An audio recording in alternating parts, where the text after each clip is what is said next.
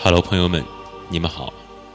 今天我们分享第五章巴洛克时期的第七节奏鸣曲和协奏曲。从来没有一件乐器能像小提琴问世时那样受人的瞩目。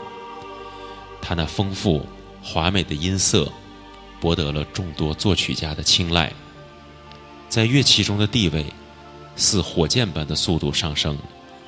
它很快成为奏鸣曲、协奏曲演奏中不可缺少的乐器。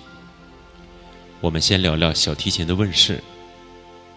十七世纪，器乐的发展大大得益于小提琴的崛起。十六世纪中叶，源于提琴和里拉达布拉乔的小提琴在意大利出现了。与夹在两腿间演奏的提琴家族中的其他的成员不一样，小提琴是架在肩膀与锁骨之间演奏的，这显然具有活动自如的优势。第一个成功造出小提琴的是布雷西亚的一位叫加达萨洛的人，请朋友们记住这个名字加达萨洛。后来由安。阿玛蒂改进了他的初始的设计，而他的后人继续改良这种乐器。乔·阿玛蒂，一五九六年到一六八四年，他是他家族中最杰出的匠人。他将制琴的技术传授给安·斯特拉迪瓦里和朱·瓜尔内里，他们两个人的出现。带来了小提琴制作的黄金时代。到了十八世纪末，除了一些小的变化之外，小提琴已经发展成了现在的样子。当小提琴问世不久后，由于它非同寻常的外观，格外的惹人喜欢。它主要用作于舞蹈的伴奏。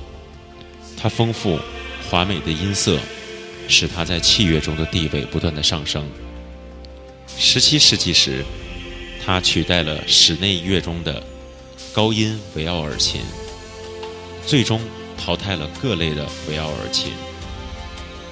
乔·维塔利是一位最先意识到小提琴发展潜力的作曲家，而作为小提琴演奏名家，朱·托雷利也为协奏曲的演变做出了贡献。然而，这种新乐器。最主要的倡导者是阿科雷利。科雷利是一六五三年到一七一三年。好，我们再聊聊受欢迎的独奏乐器——奏鸣曲。在巴洛克中后期，意大利人主宰了重奏曲的创作。十六世纪末，随着器乐变得越来越重要，奏鸣曲这个词开始被。普遍的使用，它从意大利里面的“索拉里”一词而派生出来。奏鸣曲也是现在的 “sonata”，意思是演奏出来的内容。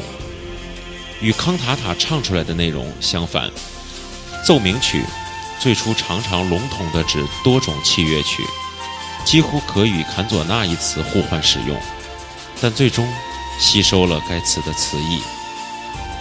十七世纪，奏鸣曲逐步获得了更加精准的解释，多指小型器乐的组合演奏的乐曲。奏鸣曲开始被分为一些对照鲜明的音乐章节，并为不同的乐器组而创作。因为很多奏鸣曲都是为了配合教堂仪式而创作的，于是便有了教堂奏鸣曲。与室内奏鸣曲之分。